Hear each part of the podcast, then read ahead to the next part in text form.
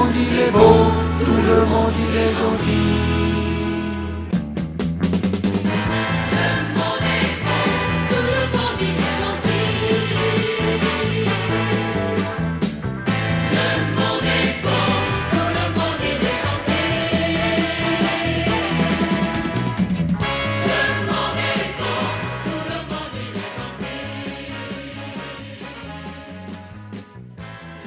Bonjour tout le monde.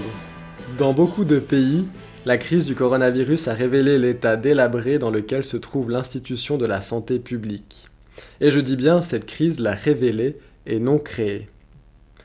Sont tout à coup apparues les nuisances générées par des budgets publics alloués sous forme de subventions à nombre d'établissements privés sous statut hybride et flou, pillant ainsi l'argent public au motif d'une utilité qui lui serait dédiée.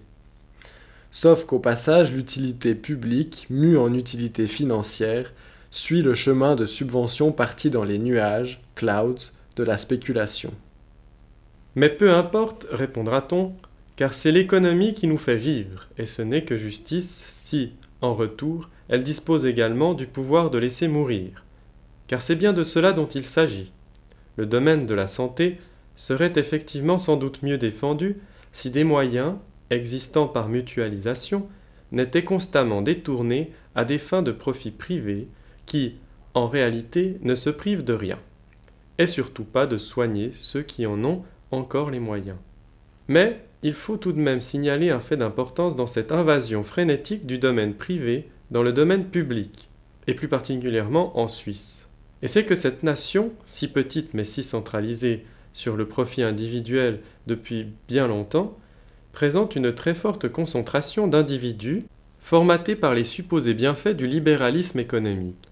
Et la relative quiétude de cette nation si petite, mais si riche, pour certains, évite de se questionner au sujet de conséquences fâcheuses de cette économie et que l'on présente le plus souvent comme étrangère à celle-ci. La Suisse est donc très attachée au concept des bienfaits du libéralisme économique. Mieux, elle lui est inféodée. Pour en juger, il suffit de se souvenir de l'épisode d'une caisse maladie publique unique proposée à la population et comme il se doit promptement rejetée. Ceci au motif évidemment des bienfaits de la concurrence, dans un domaine où il serait peut-être préférable d'en éviter les méfaits, évidemment. Néolibérale donc, la Suisse l'a été bien avant la grande vague des années 80. Nos centres patronaux, libéraux mais conservateurs, et surtout du dogme de l'innovation, veillent ainsi jalousement à maintenir orientation des politiques publiques et des programmes d'enseignement dans la direction de la préservation de leurs seuls intérêts, soutenus en cela par une classe moyenne qui survit grâce aux miettes du profit. Miettes généreuses cependant si l'on en juge au standard de vie de cette population dite de classe moyenne, mais en réalité plutôt aisée. Tout ceci pour dire que l'article que nous allons vous lire, paru en 2019, préfigure avec malice, pourrait-on dire, de la très vaste déconfiture des nations démocratiques, émancipées mais confinées, et qui, du haut de leur balcon et applaudissant ce qu'il aurait peut-être fallu déplorer, ont pu apprécier les bienfaits d'une surexploitation éhontée du milieu hospitalier. Celui-ci passait en urgence d'un état de précarité déploré à celui d'ultra-compétence, permis par les sacrifices auxquels ces personnels ont été invités. Et tout cela sous les applaudissements de politiciens, patrons et populations, tous confondus dans cette même entité économique qui ont contribué au dépouillement des services publics hospitaliers. Ainsi, des comportements libéraux d'une société égoïste défendant les intérêts égoïstes uniquement ne pouvaient émerger autre chose que ce désastre, économique tout autant que sanitaire, nous dit-on déjà, dont les mêmes intérêts égoïstes seront sans doute et à nouveau rapidement profités. Car gageons que la période de réflexion permise par le confinement aura sans doute également permis à une réflexion concernant l'élaboration de nouveaux calculs savants, élaborés à temps pour tirer son épingle du jeu des changements. Quant au changement d'orientation de notre société, il est à craindre que, comme d'habitude, celui-ci ne se résume à une montée d'un cran dans de mêmes comportements trop bien ancrés. Et pour illustrer les propos de cette introduction, vous partez en voyage à Chamonix où l'article écrit par Frédéric Pierru, Le cauchemar de l'hôpital du futur, publié dans le Monde diplomatique d'octobre 2019, vous emmène.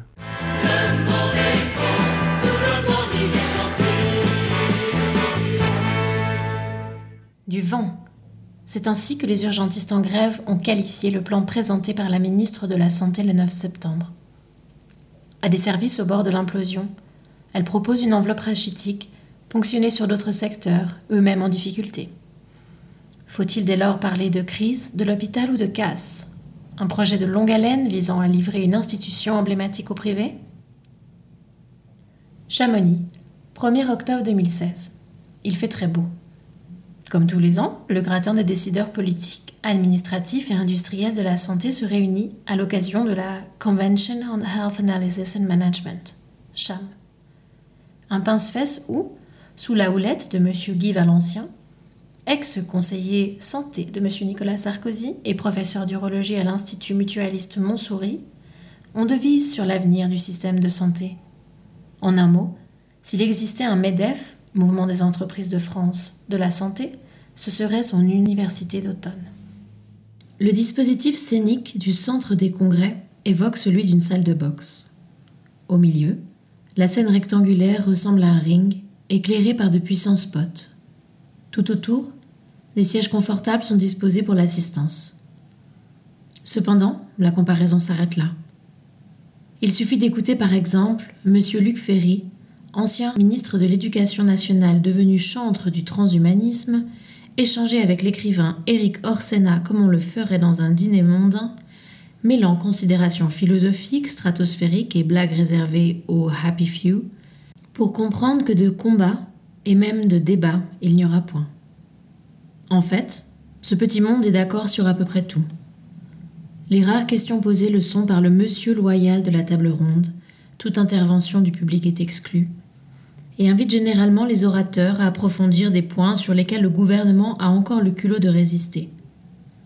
Du reste, en cet automne 2016, l'essentiel se passe ailleurs, autour du buffet ou dans les restaurants chics alentours. C'est là que, en petits groupes, les industriels de la santé, instances organisatrices, défendent auprès des décideurs publics leurs solutions pour résoudre l'éternelle crise du système de santé. Sur les pentes de la bourgeoise station de ski, le trou de la Sécu ne fait pas partie des préoccupations. La croissance des dépenses de la santé n'est pas un problème tant qu'il ne s'agit pas de dépenses publiques, celles de la sécurité sociale. Ici, la santé est vue comme un marché prometteur et même comme un atout industriel majeur de la France. La médecine française est l'une des meilleures du monde et elle doit s'employer non seulement à tenir son rang, mais aussi à conquérir des parts de marché à l'extérieur. La technophilie unit ces élites dont on ne sait plus si elles sont publiques ou privées, de droite ou de gauche. Le seul parti invoqué est celui de l'innovation avec un grand I. Entre deux petits fours arrosés de champagne, on s'inquiète du retard européen en matière d'intelligence artificielle par rapport aux deux géants que sont la Chine et les États-Unis. Heureusement, en cette année préélectorale, tous les espoirs sont permis. Le ministre de l'économie démissionnaire et futur candidat à l'élection présidentielle, M. Emmanuel Macron, vient clore l'événement en habitué. Son discours de représentant de la Startup Nation comble d'aise l'assistance grâce à la télémédecine, au big data, à l'intelligence artificielle, à la médecine 3P, prédictive, préventive, personnalisée. La France va résoudre l'ensemble des problèmes chroniques de son système de soins tout en devenant un leader mondial de l'économie de la santé. Double dividende, diraient les membres de l'inspection générale des finances dont est issu M. Macron. L'optimisme technolâtre des cimes alpines peine toutefois à ruisseler jusqu'à la vallée des professionnels de terrain, non conviés à la chame évidemment. Ces derniers sont confrontés chaque jour aux injonctions paradoxales que génère une contrainte budgétaire intenable, adossée à l'impératif de qualité et de sécurité des soins. Faire toujours mieux, plus vite, avec des moyens humains et matériels qui ne suivent pas, voire diminuent dans certains établissements.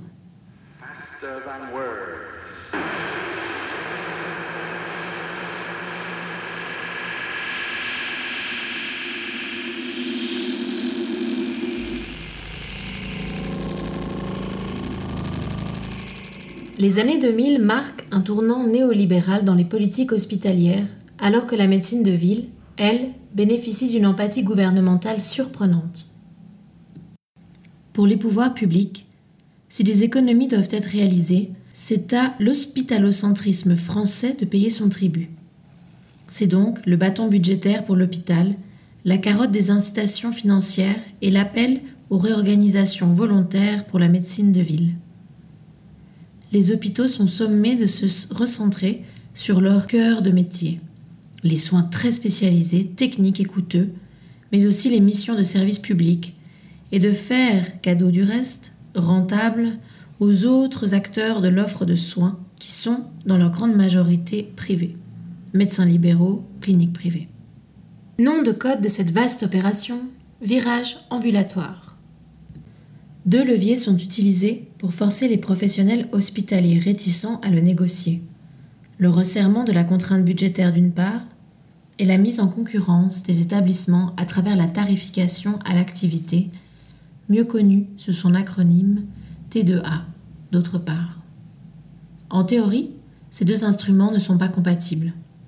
En effet, en vertu de la T2A, la sécurité sociale ne rémunère plus des structures, mais le volume et la nature des actes pratiqués par les établissements de santé. L'argent suit le patient, comme disait le slogan thatchérien de la fin des années 1980, et l'hôpital devient une entreprise appelée à augmenter ses parts sur le marché local des soins, voire sur le marché international pour les prestigieux établissements de l'assistance publique, hôpitaux de Paris, APHP. Plus d'activités, c'est plus de recettes, donc plus de personnel et d'investissement. Cependant, dès lors que cette concurrence se déroule dans un cadre budgétaire de plus en plus contraint, le financement devient très pervers. Tout d'abord, chaque établissement a intérêt à maximiser son activité, y compris en trichant.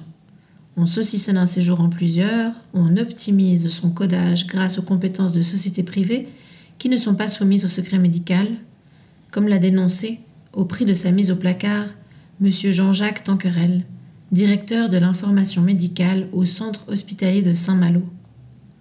En un mot, avec la T2A, on fait dans le business plan, pas dans le service public. Mais comme il faut tenir l'enveloppe budgétaire générale, les pouvoirs publics décident unilatéralement de baisser les tarifs lorsque l'activité globale augmente. Ainsi, la T2A transforme les hospitaliers en hamsters. Ils sont condamnés à courir de plus en plus vite dans leur roue, sans pour autant que la situation financière des hôpitaux s'améliore. Au contraire. De fait, la productivité des hospitaliers a beaucoup augmenté. Le volume de soins dispensés a augmenté de 3% annuellement jusqu'en 2010, puis de 2% à partir de 2015. Sur le terrain, cela correspond à une intensification du travail. Cela n'empêche pas la dégradation de la qualité des soins. Allongement des temps d'attente, accroissement du nombre de malades revenant à l'hôpital après avoir été pris en charge une première fois, fuite des patients vers le secteur 2, dit à honoraires libres et les cliniques. Par ailleurs, alors même que le taux d'obsolescence et de vétusteté du bâti est élevé, les hôpitaux ont soit cessé d'investir, soit eu recours à des expédients désastreux pour leurs finances à long terme. Emprunts toxiques, on parle d'emprunts structurés, c'est-à-dire à taux variable très attractifs au moment où ils ont été souscrits, puis qui ont explosé. Partenariats public-privé, contrats coûteux de location, entretien pour les gros matériels comme en imagerie. IRM PETSCAN.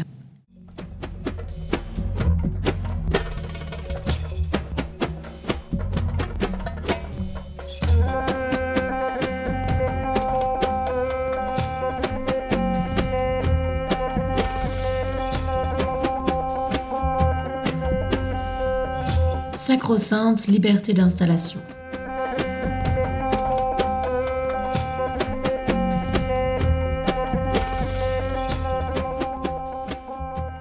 Autre facteur aggravant, l'environnement des établissements de santé n'est absolument pas prêt au transfert d'activité qu'implique le virage ambulatoire.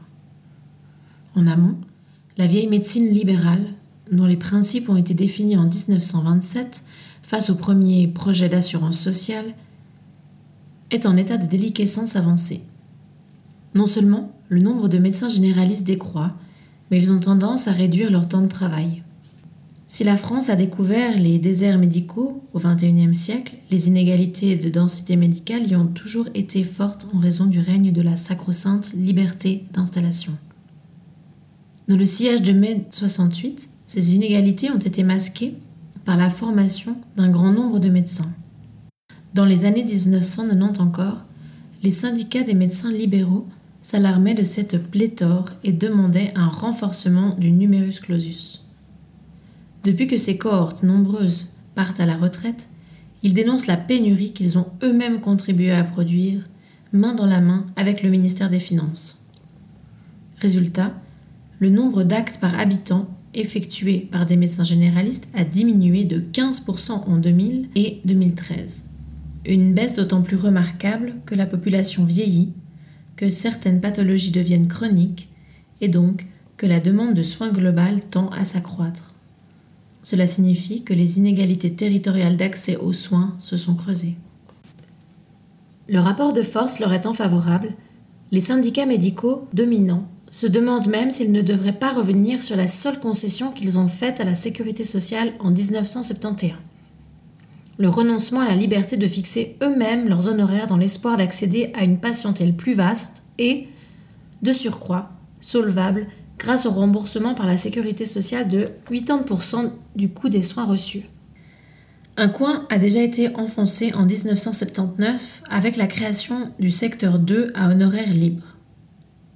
L'objectif est maintenant de faire sauter le secteur 1, dit conventionné, dans lequel les médecins doivent respecter les tarifs que leurs représentants ont négociés avec la sécurité sociale. La pratique du dépassement d'honoraires se banalise et, pour les patients, les obstacles financiers s'ajoutent aux obstacles territoriaux. Résultat, quand elle a besoin de se faire soigner, la France des Gilets jaunes a tendance à se tourner vers les hôpitaux, en particulier les urgences. À ce constat déjà sombre, il faut ajouter la crise profonde que traverse la psychiatrie publique, confrontée à un manque chronique de moyens humains et matériels, comme l'ont mis en lumière les mobilisations récentes dans certains établissements. Cette défaillance nourrit elle aussi le renvoi vers les urgences hospitalières d'une partie des malades souffrant de troubles psychiques. En aval des établissements hospitaliers, le secteur médico-social a vu ses compétences partagées entre l'État, et des conseils départementaux financièrement incapables de faire face à la montée de la pauvreté et de la précarité. Il est aussi confronté au défi d'une population âgée, dépendante, dont chacun de ces deux volets, le médical et le social, tente de se défausser sur l'autre. La crise qui secoue les établissements d'hébergement pour personnes âgées dépendantes, EHPAD, depuis quelques années, a révélé leur état de délabrement et l'ampleur des cas de maltraitance. Sous-financées, sous-médicalisées, ces structures ont vite fait d'envoyer aux urgences les personnes âgées dont l'état de santé se dégrade. Dans le cas de celles qui restent à domicile, ce sont leurs proches, rebaptisés aidants, qui subissent de plein fouet l'incapacité des hôpitaux à accueillir les malades âgés au prix de difficultés économiques et de douleurs morales souvent insupportables. Absence d'un véritable service public de santé de proximité en amont, quasi faillite du médico-social en aval, voilà donc les vraies causes de la crise des urgences. À cela s'ajoute le fait que les urgences occupent une position relativement déclassée dans les hôpitaux. Parce qu'ils prennent en charge des cas considérés comme impurs, mêlant problématiques médicales, psychologiques et sociales, sans domicile fixe, personnes âgées, malades psychiatriques, etc. Les professionnels généralistes qui y exercent sont souvent regardés de haut par les services spécialisés qui viennent y faire leur marché. En d'autres termes, dénicher le beau cas, celui qui correspond parfaitement à la description du manuel et dont on sait qu'il n'occupera pas un lit trop longtemps. La situation change, mais lentement. Désormais, les urgences peuvent être dirigées par des médecins hospitalo-universitaires. La médecine d'urgence a été reconnue comme une spécialité à part entière fin 2015 et le diplôme d'études spécialisées correspondant a été créé en 2017. Par ailleurs, une partie de la communauté des praticiens hospitaliers a apporté son soutien aux grévistes, certes un peu tardivement, à l'image de M. Bruno Rioux, doyen de la faculté de médecine Pierre et Marie Curie à Paris, André Grimaldi, professeur de diabétologie et de Madame Anne Gervais, présidente adjointe de la commission médicale d'établissement de l'APHP. De leur côté, les cliniques se concentrent sur les créneaux les plus rentables du point de vue de la T2A, c'est-à-dire les soins programmables, techniques et spécialisés, chirurgie de la hanche, cataracte, etc. Ainsi, le marché des soins, créé par les pouvoirs publics, obéit à cette règle classique socialisation des pertes et privatisation des bénéfices. La crise des urgences est donc une crise systémique, symptôme des maux de notre organisation sanitaire et des erreurs du passé. Obsolescence, moindre performance dans la prise en charge des maladies chroniques et dans celle des maladies aiguës, réforme de l'hôpital aux nombreux effets pervers, non-réforme chronique ou non-décision, comme disent les politistes, dans le secteur de la médecine de ville. À cet égard, la présidence Macron marque un tournant symbolique puisque la ministre de la Santé, Madame Agnès Buzyn, elle-même praticienne hospitalière, a pris publiquement acte de l'impéritie des pouvoirs publics au cours des 20 dernières années. Elle a déclaré qu'il fallait en finir avec l'idéologie de l'hôpital-entreprise et le tout de A, devenu au fil du temps le couteau suisse de la politique hospitalière. Le président de la République a lui aussi concédé, lors d'un entretien télévisé avec deux journalistes, qu'il fallait chercher les causes de la crise hospitalière en dehors de l'hôpital. Celle-ci appellerait en effet une réponse en matière de réorganisation de nos services et de ce qu'il y a entre ce qu'on appelle la médecine de ville et les hôpitaux pour éviter que tout le monde aille aux urgences.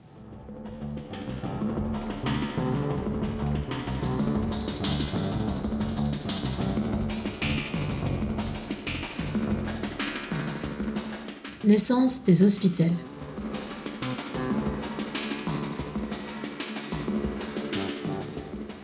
Ces propos ont sonné comme un désaveu politique des décideurs et experts qui n'avaient cessé d'invoquer les épaisses couches de gains de productivité cachées sous le gras du corporatisme et de la résistance au changement, ouvrant ainsi en grand les portes de l'hôpital aux cabinets de conseil avec leur lean management, management sans gras, et autres méthodes de re-engineering, reconfiguration.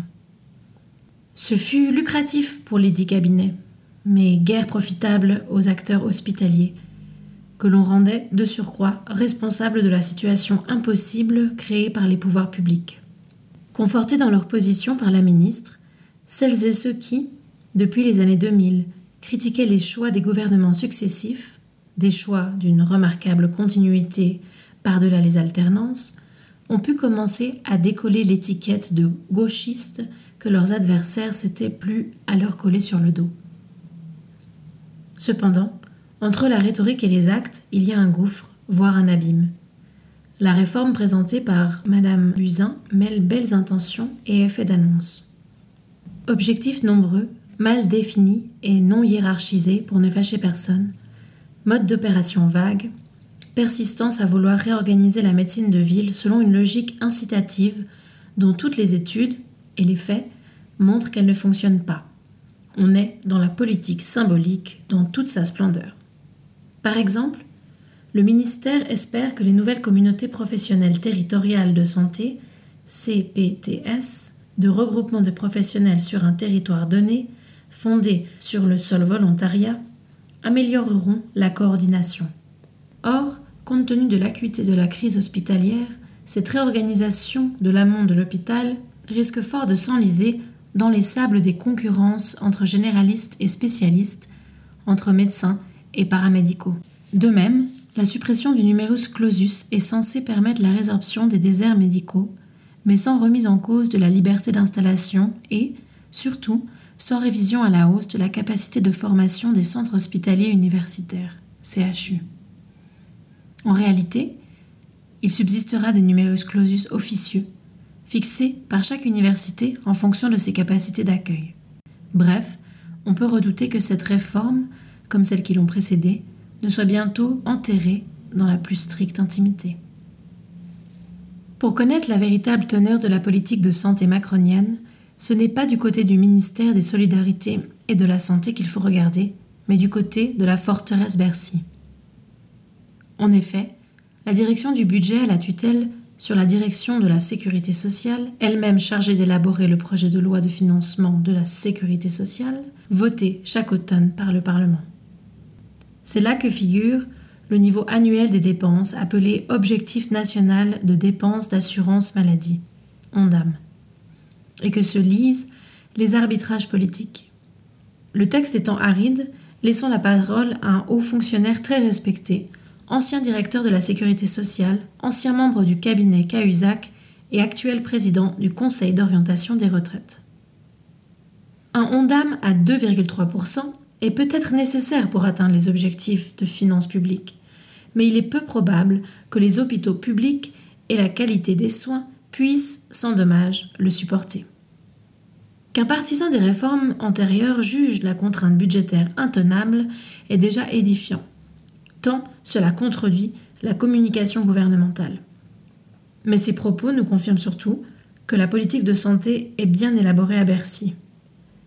La volonté présidentielle de devenir le bon élève de l'ordolibéralisme défendu par la Commission européenne conduit inévitablement le gouvernement Philippe à loucher vers ces deux mammouths de la protection sociale que sont les retraites et la santé, puisque, du côté des dépenses de l'État, on est déjà à l'os. Si les détails de la grande réforme des retraites n'ont pas encore été dévoilés, on connaît déjà son objectif réduire la dépense publique. En ce qui concerne la santé, la division du travail politique est un peu différente.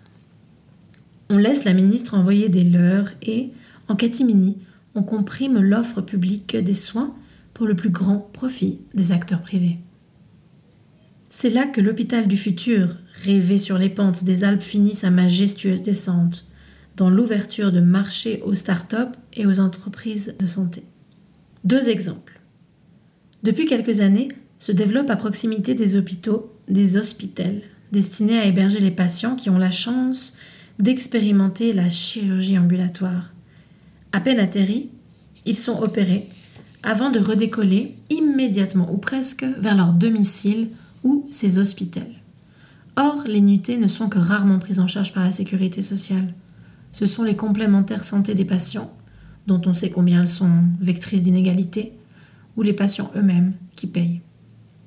Deuxième exemple, la société Medtronic fournit aux hôpitaux des salles d'opération de très haute technologie clés en main, mais, en contrepartie, ces derniers doivent s'engager à effectuer un nombre d'actes sur lesquels ils versent une redevance à l'entreprise privée. Le monde des start-up n'est tout de même pas si philanthrope. Cela crée une incitation perverse à opérer même quand ce n'est pas nécessaire. Pour Medtronic, il convient désormais de parler de création de valeur en santé. La société a d'ailleurs participé à la fondation du think tank Cercle Valeur Santé, qui s'est attelé sans tarder à la rédaction d'un manifeste pour un système de santé fondé sur la valeur. Une valeur dont on devine qu'elle ne sera pas équitablement redistribuée entre la sécurité sociale et les compagnies privées. Car Dès lors qu'une technologie ou un médicament crée beaucoup de valeur, l'entreprise qui les vend réclame à la sécurité sociale des prix élevés sans aucun rapport avec les coûts de production réels. Au prisme de l'exemple américain. Finalement, le trou de la Sécu est précisément creusé par l'innovation célébrée à Chamonix, tandis que les moyens de la recherche publique ne cessent d'être revus à la baisse accentuant la dépendance du système public de soins au capitalisme sanitaire. Le fameux médicament contre l'hépatite C, le sofosbuvir, coûtait à l'origine 41 000 euros pour une cure de 12 semaines.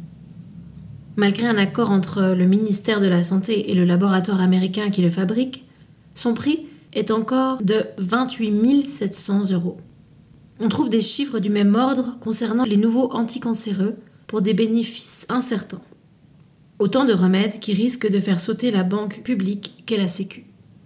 Le diagnostic sur l'obsolescence de notre organisation sanitaire, hérité d'un temps où l'on avait le bon goût de mourir à 50 ans, est désormais largement partagé.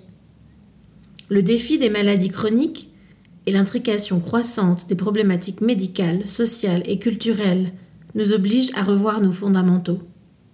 Pour y répondre, les élites proposent plus de technologie et plus de privé.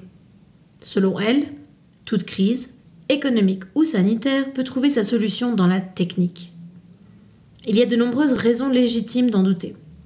D'une part, plus un système de santé est privatisé, plus il est coûteux. L'exemple américain le démontre de manière éclatante. D'autre part, des décennies de recherche en sociologie et en histoire des sciences et des techniques nous ont appris à ne pas céder au déterminisme technologique, forme de paresse intellectuelle. En réalité, c'est tout le système, avec la place des différents acteurs, qui est à revoir. Faire le choix d'économies budgétaires à courte vue revient à reporter les coûts de l'inévitable refondation de notre système de santé sur les épaules de soignants qui n'en peuvent plus et sur la qualité des soins. Le gouvernement doit donc s'attendre dans les prochains mois à une multiplication de départs de feu qu'il ne pourra éteindre à l'aide de ces petits sauts. Une prime de pénibilité de 100 euros brut par soignant aux urgences, l'installation d'une énième mission. Ou qui sait, demain, à une jonction des luttes entre gilets jaunes et blouses blanches.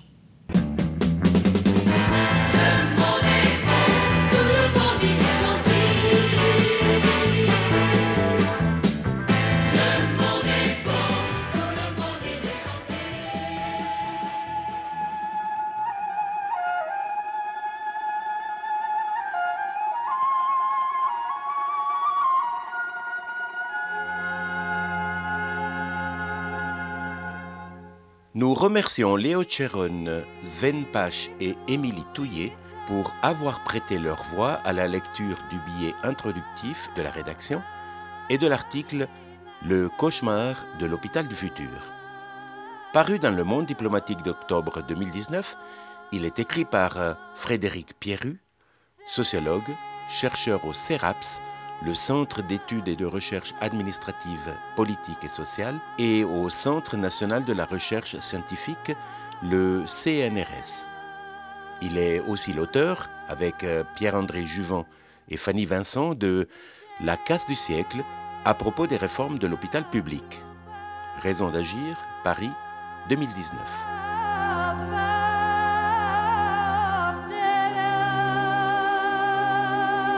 À la conception de l'émission, à sa réalisation et sa mise en onde, Patrick Rion, Jean-Luc Rochat, Fabio Cattaneo. Éditeur responsable, Patrick Rion. En partenariat avec les radios locales lausannoises Radio Django et Luz Antenna, qui permettent la diffusion des émissions de Le Monde est beau.